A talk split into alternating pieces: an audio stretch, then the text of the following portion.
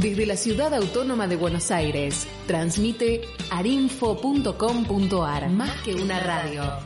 arinfo.com.ar, más que una radio.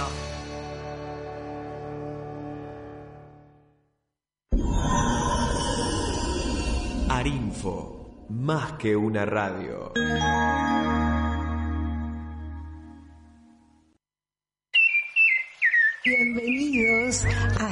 En el aire. En esta aventura de amor y coraje, solo hay que cerrar los ojos y echarse a volar. Y cuando el corazón galope fuerte, déjalo salir. No existe la razón que venza la pasión,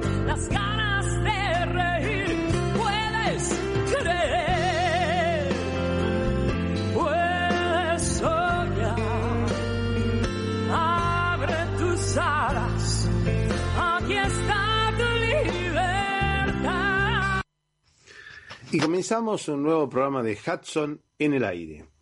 Bienvenidos, bienvenidos a este nuevo espacio. Ustedes saben que Hudson en el aire le transmite todas las novedades del Parque Ecológico y Cultural Guillermo Enrique Hudson o eh, William Henry Hudson o Guillermo Enrique Hudson. Hudson tiene voz. Tiene voz. Hudson tiene voz. Tiene voz.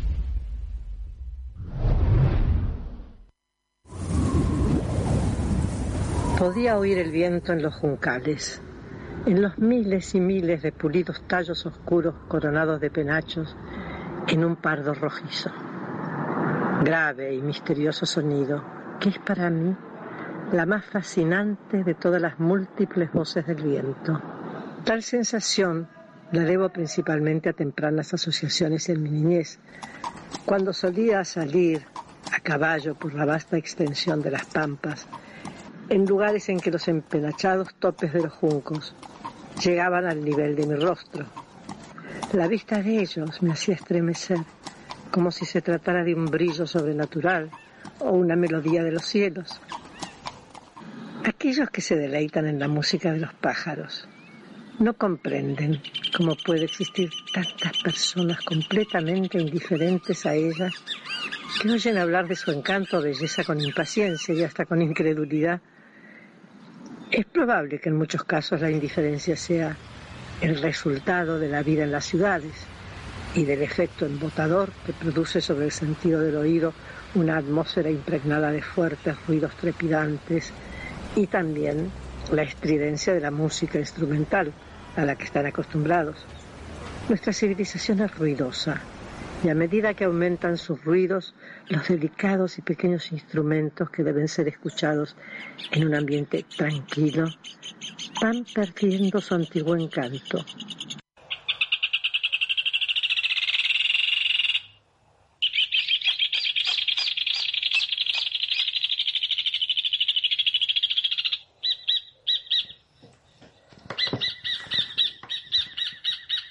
Este, hornero.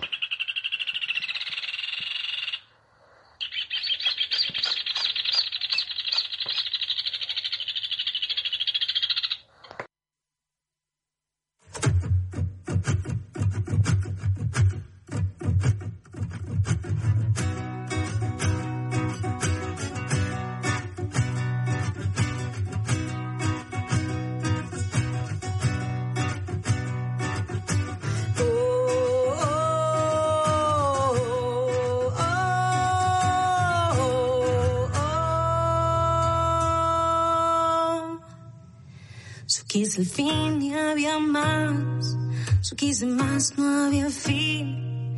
Lo que yo quise encontrar estaba atrás y aquí. Desde las sombras no vi las sombras y no vi luz. No voy a llorar si nadie me acompaña. No voy a dejar ni un camino sin andar. Aunque es el fin se dice el fin del disfraz. Yo quiero el fin del dolor, pero no hay fin, siempre hay más. No existe sombra, no existe culpa, no existe cruz. No voy a esperar las ganas que yo extraño. No voy a esperar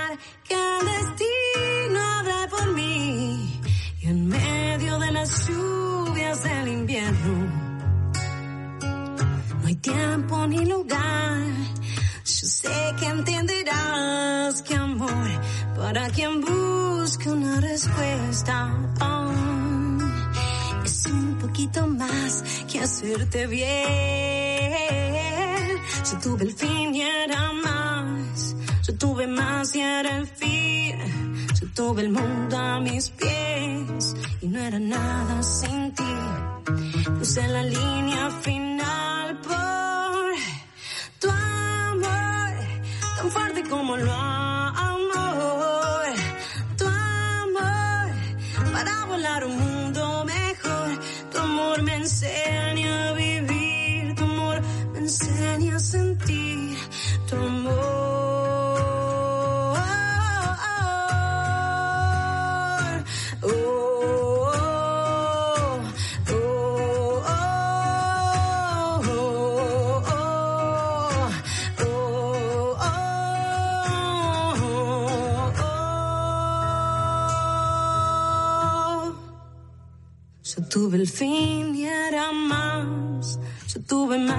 era el fin.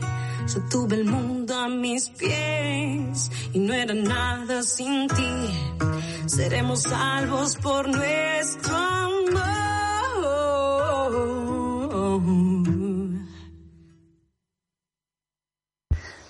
Y el libro más famoso de Hudson para nosotros, que nos recuerdan sus primeros pasos, sus primeros pasos en la niñez, acá en la estanzuela Los 25 Ombúes, empieza con una epifanía. ¿Qué es una epifanía? Una epifanía es algo así como una recordación, como una parte que se le enseña en el cerebro sobre algo que ya está olvidado, como una revelación. Eso es, una revelación. Y podemos contar que así empiezan las primeras partes, los primeros párrafos de allá lejos y hace tiempo en este primer capítulo.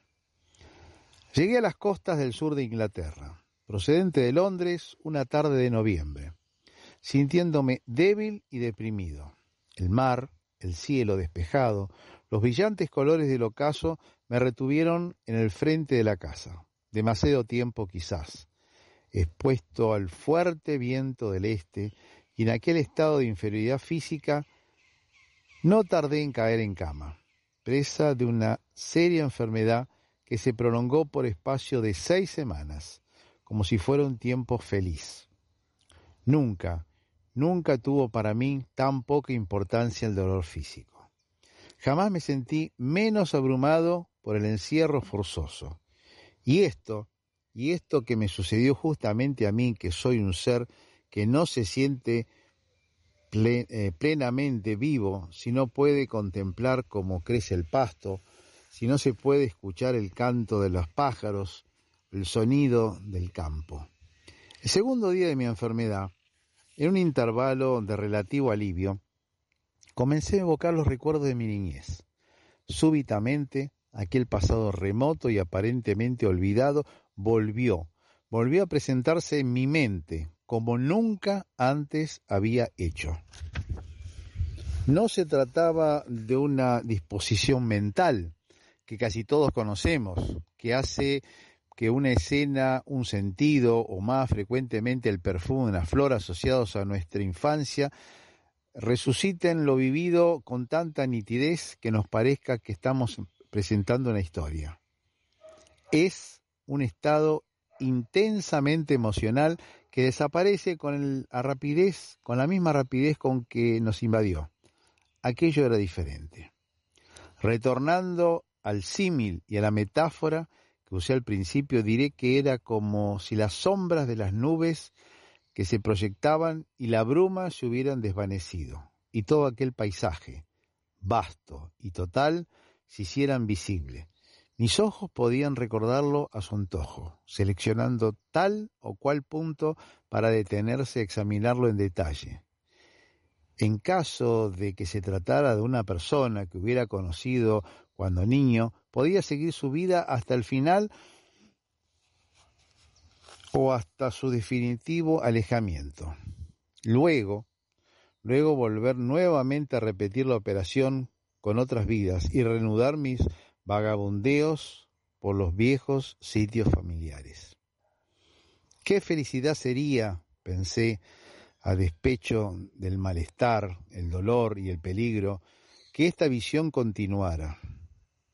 No era de esperar que esto sucediera. Sin embargo, no se desvaneció.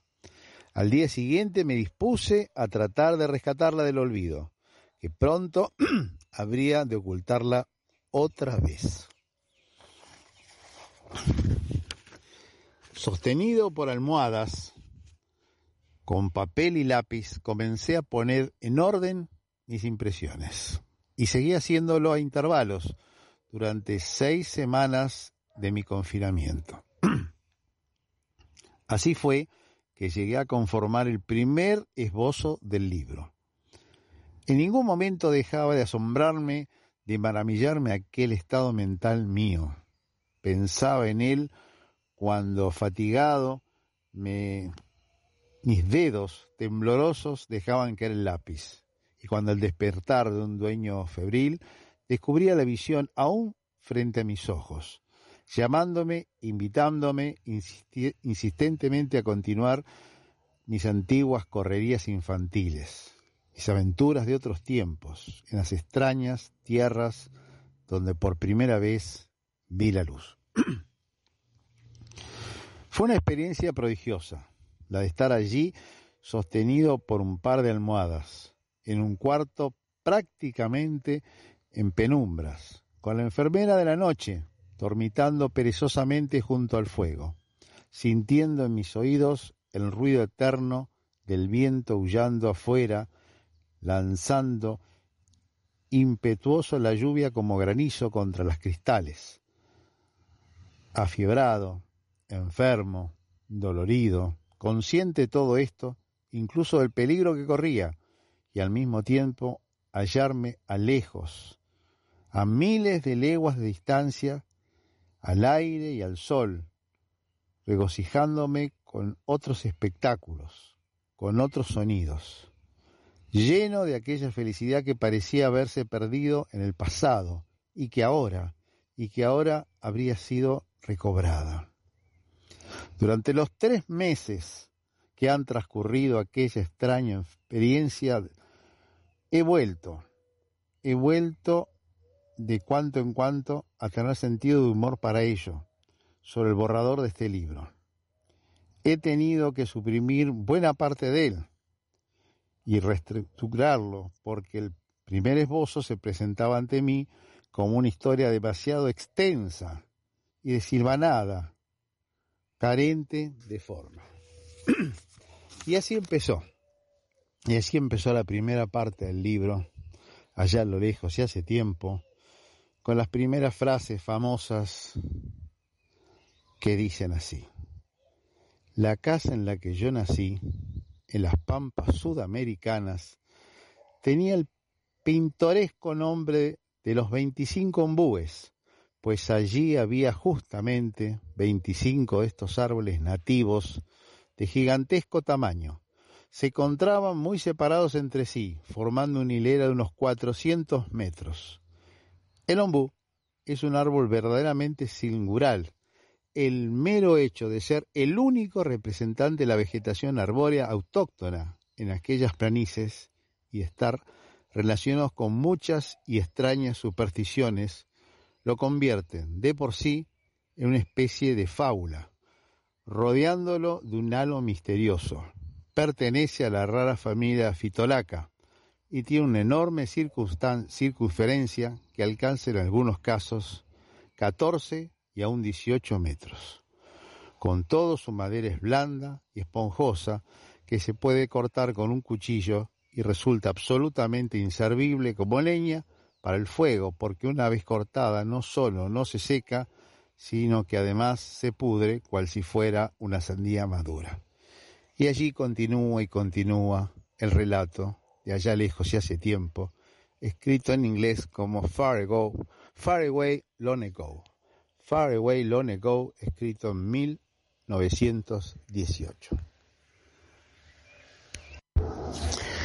Y de la hilera de los 25 ombúes, esos 25 ombúes sin hilera en 400 metros de distancia, que dio origen al nombre de la estanzuela donde naciera Hudson, vamos a pasar a las primeras impresiones de Hudson.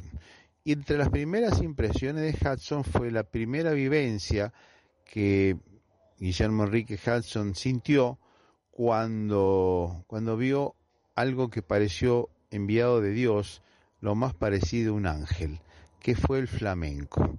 Vamos a escucharlo en la voz de Celia Carnovale, extraído del libro Allá lejos y hace tiempo, que nos cuenta cómo Guillermo Enrique Hudson tuvo su primer contacto con los flamencos rosados. Del libro Allá lejos y hace tiempo de Guillermo Enrique Hudson, un fragmento del capítulo sexto, algunas aventuras relacionadas con pájaros. Y dice así, llegamos luego a un paraje cubierto de tierno césped. Poco después estábamos frente al río. Este se había desbordado a causa de las últimas y copiosas lluvias.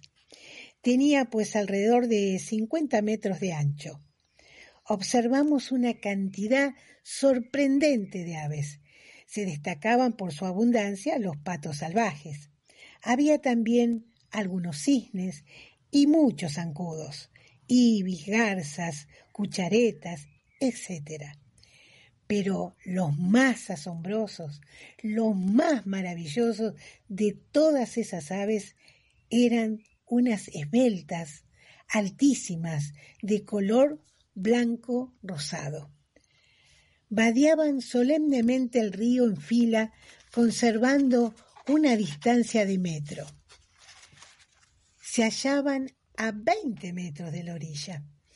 Quedé sorprendido y fascinado por aquel bello espectáculo, y el placer que me abargaba se intensificó cuando el pájaro que iba adelante se detuvo, y alzando la cabeza, tensando el esbelto cuello, abrió las alas y las sacudió.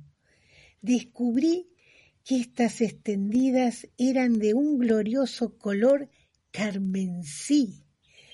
Aquel pájaro me pareció la criatura más angelical que había visto en la tierra. Me pregunté qué nombre tendrían estas aves maravillosas. Interrogué a mis hermanos, pero ellos no supieron responderme. También era la primera vez que las veían.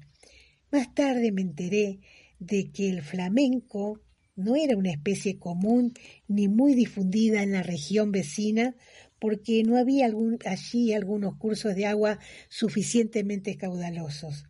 Empero, solía vérselos reunidos en bandadas en una laguna que quedaba a un día de viaje de casa. Pasaron varios años antes de que tuviera oportunidad de volver a encontrarlos. Luego los he visto cientos de veces, en tierra o volando, a cualquier hora del día y con las más diversas atmósferas como marco. He podido contemplarlos en el mayor esplendor de su hermosura, al ponerse el sol, o al amanecer, cuando inmóviles en el agua su imagen se refleja claramente como en un espejo. Los he divisado desde una alta orilla, volando en bandadas, rozando casi el azul del agua, formando una larga línea carmesí o una perfecta media luna, conservando iguales distancias entre sí, con las alas a punto de tocarse. Pero el deleite que me produjeron tales espectáculos no podrá jamás compararse con el que experimenté en aquel primer encuentro, cuando tenía apenas seis años.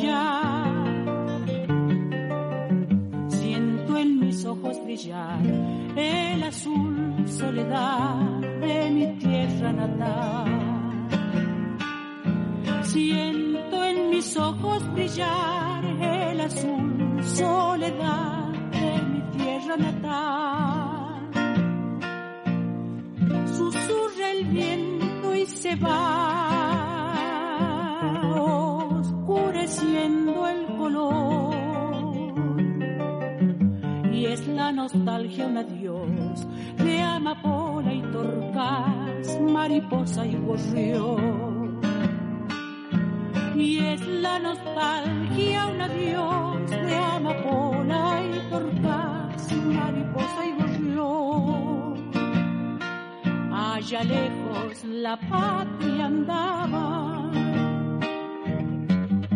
asolando el día, cielo allá, tiempo allá. Vuelvo niño al hombro del sur y por la sangre una voz materna nombra la vida.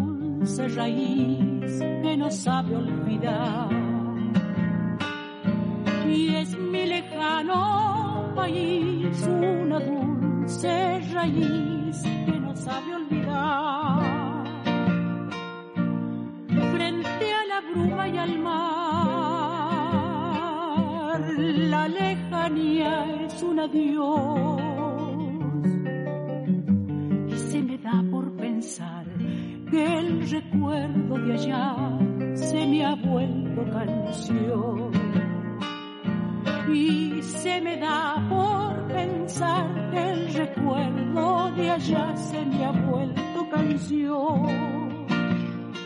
Allá lejos la patria andaba, a azulando el día, cielo allá, tiempo allá, vuelvo niño al asombro del sur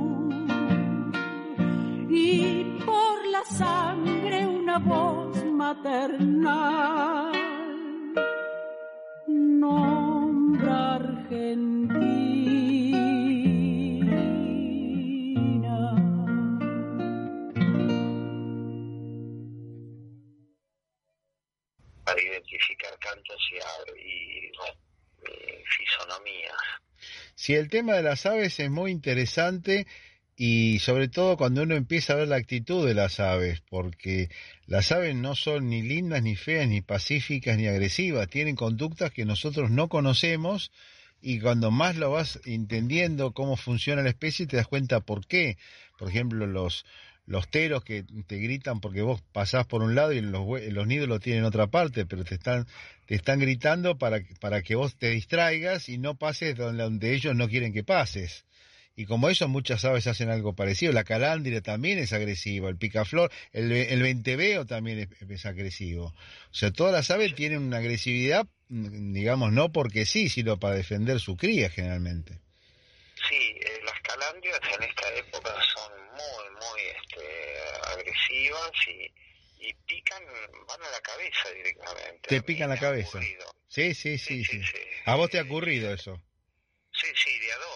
Sí, sí, de a dos. Ahí está. Si uno pasa muy cerca de un nido, este, se lanzan y no tienen ningún tipo de, miedo. Eh, así que bueno, eh, nuestro homenaje a las aves, ¿no? Y nuestro homenaje al, al Hudson ornitólogo, que fue eh, el que tanto se destacó eh, describiendo tanto las aves de acá como las de Inglaterra, eh, proponiendo la primera ley conservacionista, ¿no? Cuando planteó este tema de los seres humanos emplumados, ¿no? Emplumados por la moda, en los sombreros, en los vestidos, en los trajes militares. Exacto. Y, y las señoras emplumadas que tenían que salir con el sombrero emplumado porque era una moda. Claro.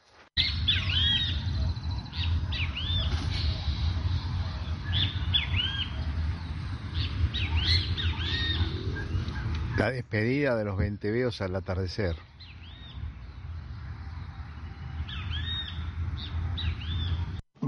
Rubén Ravera en el aire, ¿qué tenemos para contar esta semana? Ya estamos en el 2022, año nuevo, problemas viejos o nuevos problemas o nuevas situaciones. ¿Cómo andamos para el 2022? Y bueno, la gran incógnita es eh, cómo se va a desarrollar eh, esta tercera ola eh, en nuestra en nuestra área y cómo se puede compatibilizar para evitar otros grandes males como son el encierro, eh, la falta de, movilidad, la falta de acceso a actividades de esparcimiento, ¿no? Eh, donde nos compete eh, una responsabilidad muy grande porque no hay tantos lugares abiertos en la provincia de Buenos Aires. Imagínate que eh, cultura, eh, un porcentaje muy alto de, espacios abiertos eh, se concentran en el Museo Hudson.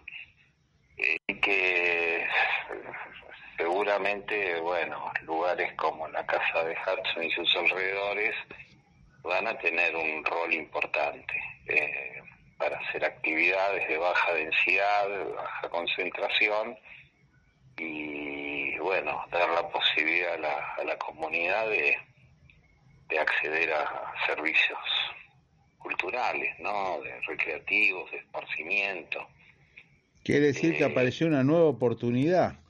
La nueva oportunidad es que el Museo Hudson, aparte de ser museo, está dentro de un parque y esto reúne las condiciones para que pueda cobijar a mucho, mucha gente con este, el distanciamiento necesario para evitar posibles contagios. Eh, sí, es una gran tensión que hay entre la urbanización abigarrada, en donde a veces ni, ni quedan espacios este,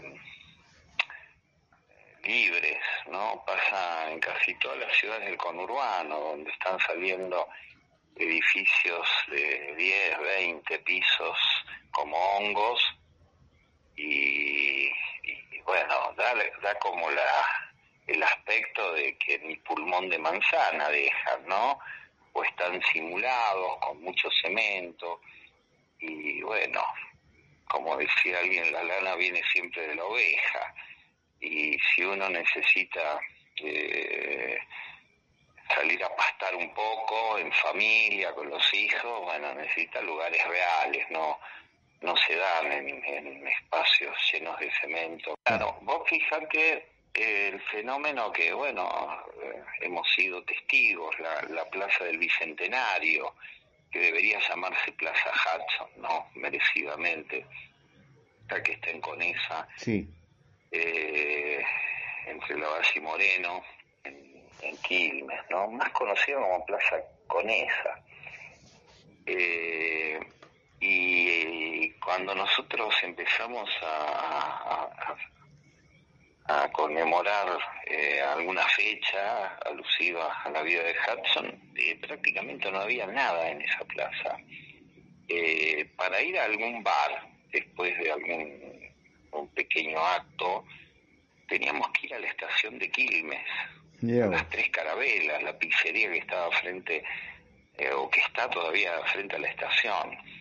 Hoy no solamente se ha llenado de edificios el entorno de la plaza, eh, bueno, ha cambiado de nombre, de llamarse este Ramón Falcón, eh, se empezó a llamar del Bicentenario a partir de, mil, de 2010. Este, bueno, está lleno de gente circulando como en un circuito este, casi todo el día, pero especialmente esas horas de, la tardecita. Y a nivel, digamos, de la vereda, eh, todo tomado por eh, bares. Eh, yo creo que no menos de 15 bares alrededor de la plaza.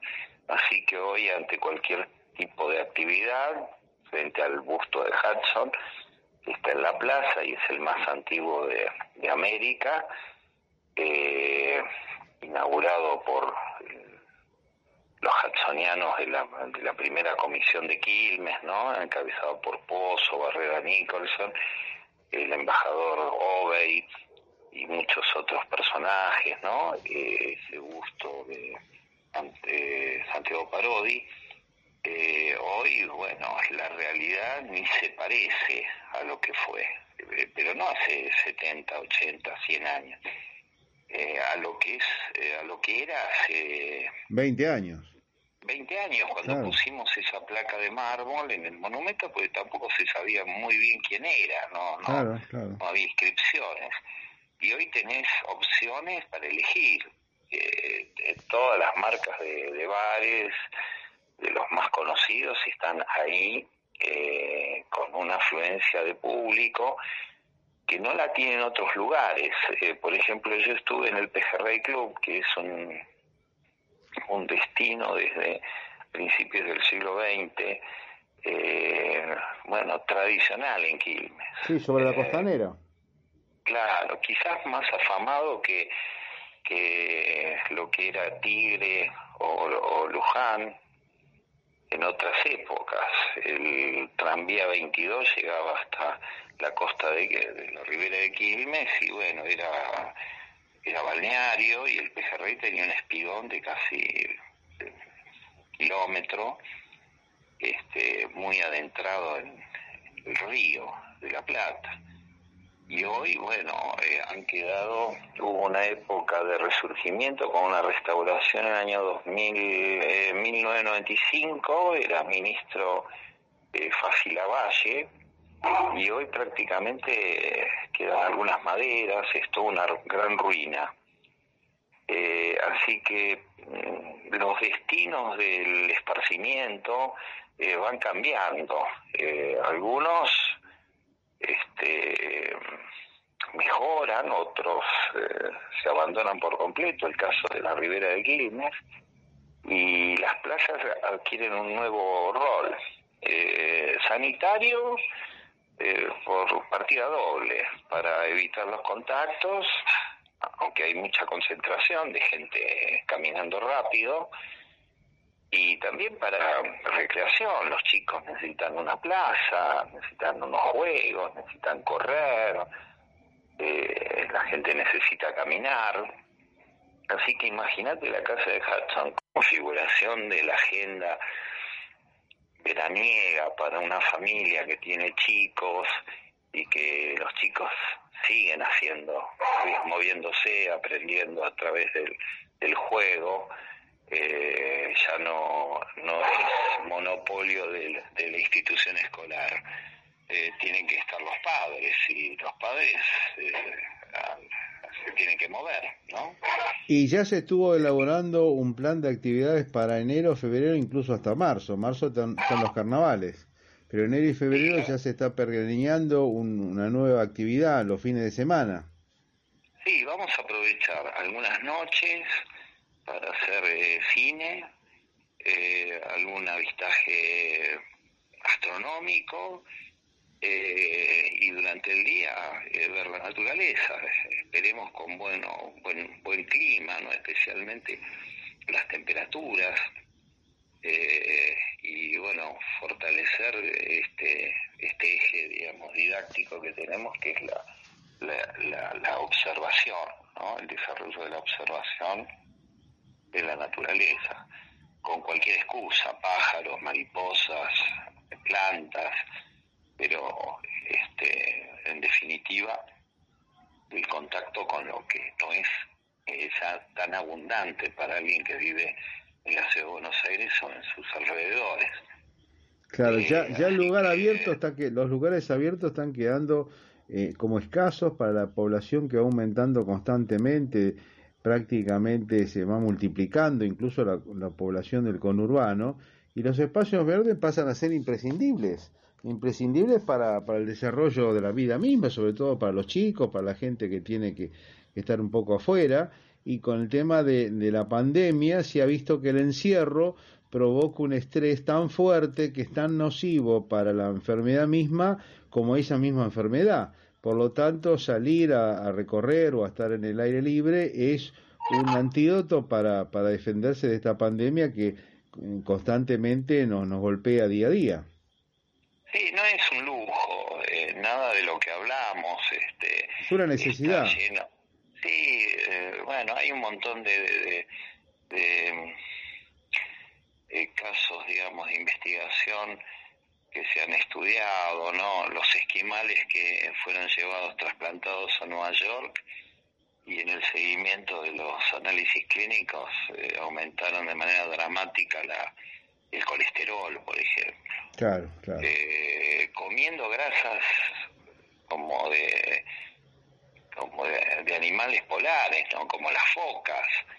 Eh, los esquimales no tenían colesterol por la tranquilidad, ¿no? Que les que les da bueno su, su área originaria que es eh, el círculo polar este boreal ártico y la ciudad de Nueva York los los enfermó eh, como pasó también con los soldados que estuvieron en Vietnam que estaban con aterosclerosis por el nivel de estrés que generaba eh, la guerra, que no es solamente una cuestión psicológica, es, se transforma en una patología este, cardiovascular. Eh, hay casos eh, contrarios, por ejemplo, se hicieron estudios en, en lugares muy, muy concentrados como Hong Kong, algunas ciudades casi factorías del sudeste asiático, y se comprobó que no hay estrés y tiene que ver por el trabajo en familia. La gente está eh, eh, viviendo en una prácticamente casa factoría, donde, bueno, quizás no hoy, pero sí hace 20, 30 años atrás, y, bueno, no se producían esos efectos porque los amortiguaba eh, la, la vida en comunidad, en familia, los afectos. Pero bueno, somos bichos gregarios, necesitamos ámbitos este, que no sean estresantes. Y bueno, lo verde eh, cumple y va a cumplir cada día con mayor protagonismo esa función, este, digamos, de, de remedios, ¿no? Eh, así que si alguno de los que estamos en, torno al Museo Hudson en la actualidad este, eh, eh, puede pensar que no es una tarea este, central o, o, es una tarea, eh, como les diría, este, secundaria, bueno, es una equivocación yo creo que tiene que ver eh, con la calidad de vida de una manera eh, directa. Así que bueno, eh, todas estas actividades en verano las vamos a tener que, fortalecer, acentuar. la necesidad, digamos, como decía un amigo mío, empuja. Y no solo las actividades recreativas, también se ha tomado en cuenta que las actividades culturales son muy importantes para la salud, para la salud mental de la población. No solo es importante ir a una plaza o un lugar a ver em, pajaritos, sino también es importante leer un libro o tomar contacto con culturas que han pasado, del pasado, que nos van dando una riqueza, que nos, nos empiezan a llenar un poco un vacío interior que está teniendo la población en estos momentos. Y por lo tanto es, forma parte ya no de una distracción física sino psíquica el hecho, el hecho de tener contacto con, con culturas o con museos o con alguna parte de patrimonio cultural que nos va llenando un poco un vacío interno que está teniendo la población en este momento. Y bueno, eh, nada mejor que ese lugar común de decir que en una gran ciudad a veces puede haber sentimientos de profunda soledad. Claro, claro. Y, y, quizás un buen banco cómodo en una plaza, en una ciudad abigarrada de, de gente yendo y viniendo, este, sentarse eh, con un buen libro puede ser un diálogo este, que mejore eh, la vida, ¿no? Como se dice ahora, que genere esas endorfinas que son las antagonistas eh, para todas las patologías que tienen que ver con el hacinamiento, con este, finalmente con la locura, ¿no? de, la vida moderna. Exactamente, eh, exactamente. Eh, siempre Carlos Fernández me dice de, hacer bancos, ¿no? Este, en el museo, él, él tiene como una ilusión como, como diseñador de bancos con forma de libros abiertos, ¿no? Que se pueden hacer, hay moldes, yo los he visto, que en cemento se pueden y, y el hecho de poder leer un libro, ¿no? Imagínate uno de Hudson en medio de su solar natal, eh, bueno, es encontrarse con un amigo este, que, ya no, que ya no está en este mundo, ¿no? Pero eh, sigue firme en las páginas de los libros que, bueno, pasan a ser un testimonio eterno de lo que pensó una persona en determinado momento de, del tiempo y el espacio, una vitrina con un objeto adentro. ¿Qué es una museología de inmersión, decís vos? Claro, de inmersión, ¿no? Un lugar, a ver, nosotros qué fuimos pensando en el Hudson. Y bueno, tiene que haber algún ruido. Y hay ruidos propios como el viento. Sí. Eh, ¿Quién, quién, quién puede desdeñar el viento en un árbol, el sonido que hace el viento en un árbol, pero por ejemplo, eh, solamente habiendo puesto algunas piedras en el arroyo, el susurro ¿no? que hace el agua eh, ha traído muchísima gente desde que pudimos comprar las hectáreas de, de los alrededores, es decir, se agregó algo eh, que a la gente lo hace sumergirse en ámbitos, bueno, insospechados. Por ahí alguien que eh, vivía en un lugar eh, con lagunas o con ríos, imagínate un correntino, ¿no? Llega al conurbano y no tiene acceso a, lo que quizás pudo tener cuando era chico, ¿no? El Paraná, un arroyo, una cascada este, en Misiones, un simple charco de agua, charcos con, lagunas o, lugares de agua que son muy buenos no solo para la contemplación, sino para la relajación mental, para la salud mental. Bueno, viste los chicos como de chiquitos tratan de chapalear en el barro. Claro. Es casi instintivo. Entonces yo, eh, eh, yo imagino, ¿no? Este, una, una, una este, museología que permita que la gente haga una inmersión eh, en un lugar y bueno, eh, se haga de todas esas que ya hoy se estudian, las neurociencias se estudian las incidencias de los neurotransmisores y las hormonas, ¿no? Hoy te hablaba de las endorfinas, que son este, fundamentales para contrarrestar las, las, las, este, las hormonas del estrés. Fuimos pensando en el Hudson. Y bueno, tiene que haber algún ruido. Y hay ruidos propios como el viento. Sí. Eh, ¿Quién, quién, quién puede des- desdeñar el viento en un árbol? El sonido que hace el viento en un árbol. Pero, por ejemplo, eh, solamente habiendo puesto algunas piedras en el arroyo, eh, el susurro ¿no? que hace el agua eh, ha traído muchísima gente desde que pudimos comprar las hectáreas de, los alrededores. Es decir, se agregó algo eh, que a la gente lo hace sumergirse en ámbitos, bueno, insospechados. Por ahí alguien que eh, vivía en un lugar eh, con lagunas o con ríos, imagínate un correntino, ¿no? Llega al conurbano y no tiene acceso a, a lo que quizás pudo tener cuando era chico, ¿no? El Paraná, un arroyo, una cascada, este, en Misiones.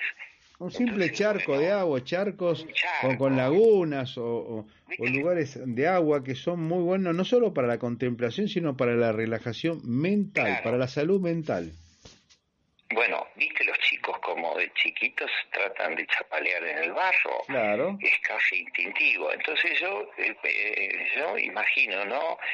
Este, una, una, una este, museología que permita que la gente haga una inmersión eh, en un lugar y bueno, eh, se haga de todas esa, esas que ya hoy se estudian, las neurociencias se estudian las incidencias de los neurotransmisores y las hormonas, ¿no? Hoy te hablaba de las endorfinas, que son este, fundamentales para contrarrestar las, las, las, este, las hormonas del estrés, como la, este, como la adrenalina.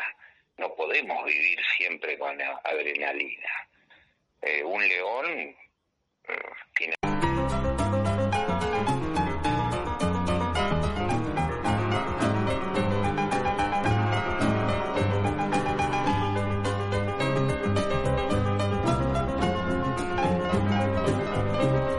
Estamos, estamos comunicados nuevamente con el profesor Enrique Pedrotti. Arrancamos. Bueno, este, mm, nosotros habíamos dicho que el eh, tercer tomo de Alicia, de, la, de las eh, memorias de Alicia Jurado, se llamó o se llama Las despedidas. Pero con el reencuentro, con ese amor de adolescencia y el casamiento con Marco Sastre, eh, ella juntó material para publicar un volumen más de sus memorias que se titula Epílogo y que va desde 1992 hasta el año 2002. Correcto, sí. Eh, es increíble porque en los últimos años de su vida, eh, además de eso, publicó un montón de otras cosas. Por, por ejemplo, eh, hizo el prólogo a la única novela que escribió el padre de Borges y que lo- la publicó la Academia Argentina de Letras. Sí. Tradujo la novela co- histórica corta Rough Hearn de Hudson, ¿Eso en qué, castellano. en qué año habrá sido eso aproximadamente? La traducción de Rough Hearn, Sí. 2006. Ah, 2006, está bien. Sí. Sí. Y escribió un libro de cuentos eh, que se llama Leguas de polvo y sueño, que son todos cuentos del campo, Ajá. ¿no? que ella conocía también desde su nacimiento, Sí, claro, sí. Y publica la traducción de cuentos escogidos de Hudson, eh, donde incluye Niño Diablo, La historia de un overo y eh, El ombú. Que esos, Esos tres cuentos. que de esos tres cuentos ya había otras traducciones, yo la traducción ella. Sí, sí, sí. Claro. Sí, sí, sí. hay que tener en cuenta que ella era prácticamente lo que decimos en inglés native speaker. Es Ah. decir, ella dominaba el inglés como el castellano y en muchas de estas traducciones, sobre todo en los temas de campo, ella me dijo que su marido, su segundo marido, eh, Marco Sastre, que también era un hombre de campo, la ayudó bastante en los términos típicos del campo. Ah, claro, claro, sí. Incluso cuando ella tradujo allá lejos hace tiempo, que fue mucho antes esa traducción, Sí, pero este Marco Sastre colaboró con ella. correcto. Sí, sí, sí. Bueno, y mm, finalmente llega el año en que mm, se cumplen los 70 años de la muerte de don Roberto y se organiza un gran acto en el parque. Yo eh, hablo con ella, pero no, ella eh, me dijo que no podía ir por razones eh, de tratamientos médicos que estaba realizando Sí, pero me dijo, de todos modos yo quiero ir al parque y mientras tanto usted venga en cualquier momento a conversar conmigo. ah, claro, sí. Entonces, este, yo los conocí, fui a visitarlos en el 2006, fue el mismo año que se hizo el gran acto en el parque Sí, con Robin Cunningham Graham, el jefe de la familia, que traía un mensaje de su tía, Lady Polworth. correcto, sí, sí. Bueno, ese año yo visité a Alicia y a Marcos Sastre por primera vez y tuvimos una amistad de cinco años eh, con visitas muy frecuentes. Yo iba muy frecuentemente a, a conversar con ellos porque ellos me insistían que fuera, ¿no? Ajá. Así que así fue la relación hasta que ella falleció. Sí, sí. Este, En 2011, ¿no es cierto? ella falleció en mayo del 2011. Correcto. Y ah, mientras tanto también hubo otra traducción. Publicó en el 2007 una- traducción de cuentos de Cunningham Graham, cuentos que no tienen nada que ver con el campo. Lo hizo a propósito porque eh, los del campo, del campo argentino, habían sido casi todos traducidos.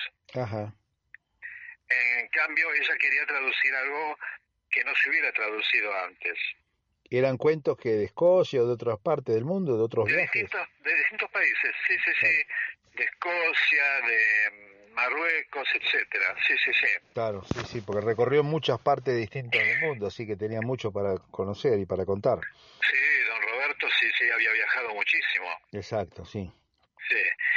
Y mm, este, bueno, eh, finalmente cuando ella fallece, el, em, la familia lo lleva a Marcos Sastre a vivir a, a la estancia del sur de la provincia de Buenos Aires para que no, digamos, para que no la extrañe tanto en el lugar donde habían vivido juntos, ¿no? Sí, sí. Y eh, mientras tanto, la Academia Argentina de Letras publica un libro que ella había dejado preparado que se llama Borges, el budismo y yo. Ajá, y sí. yo se refiere a ella misma, Alicia, eh, su colaboración con Borges para escribir el libro sobre el budismo. Porque ya había escrito otro libro con Borges sobre el budismo, este era el segundo, entonces. No, no, no, no, no, no. Ella escribió un solo libro Sí. sobre el budismo con Borges, Que es este que que se... se llama ¿Qué es el budismo? Ah, exacto. ¿Y este que me decís vos? Esto, no, este es como una crónica de su trabajo con Borges. Ah, perfecto.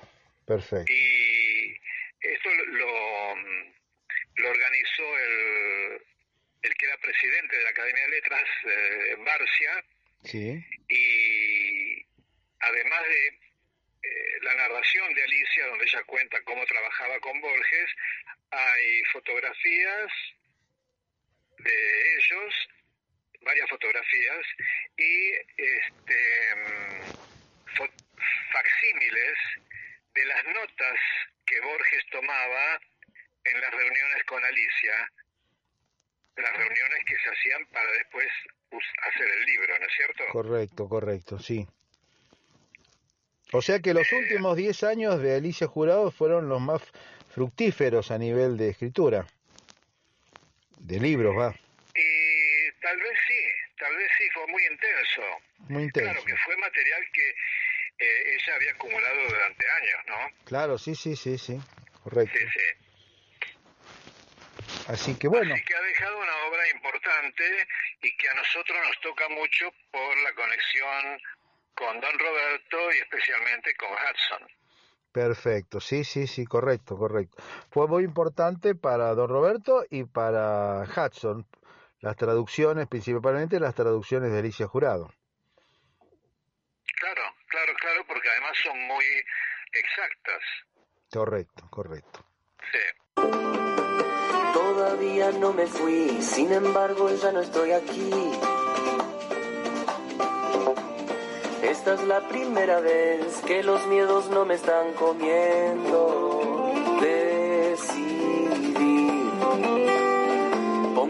Pongo en riesgo mi destino porque ya debo partir. Hacia otra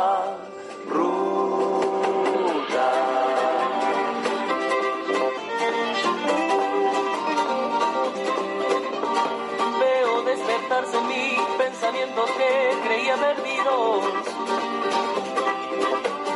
Luces en los árboles, adelante me espera el camino.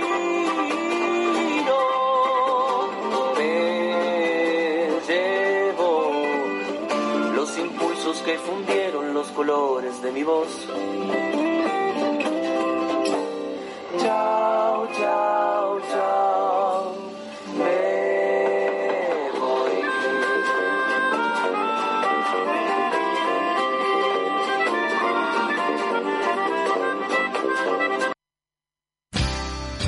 Desde la ciudad autónoma de Buenos Aires, transmite arinfo.com.ar, más que una radio.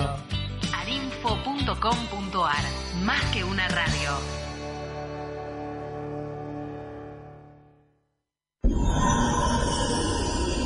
Arinfo, más que una radio.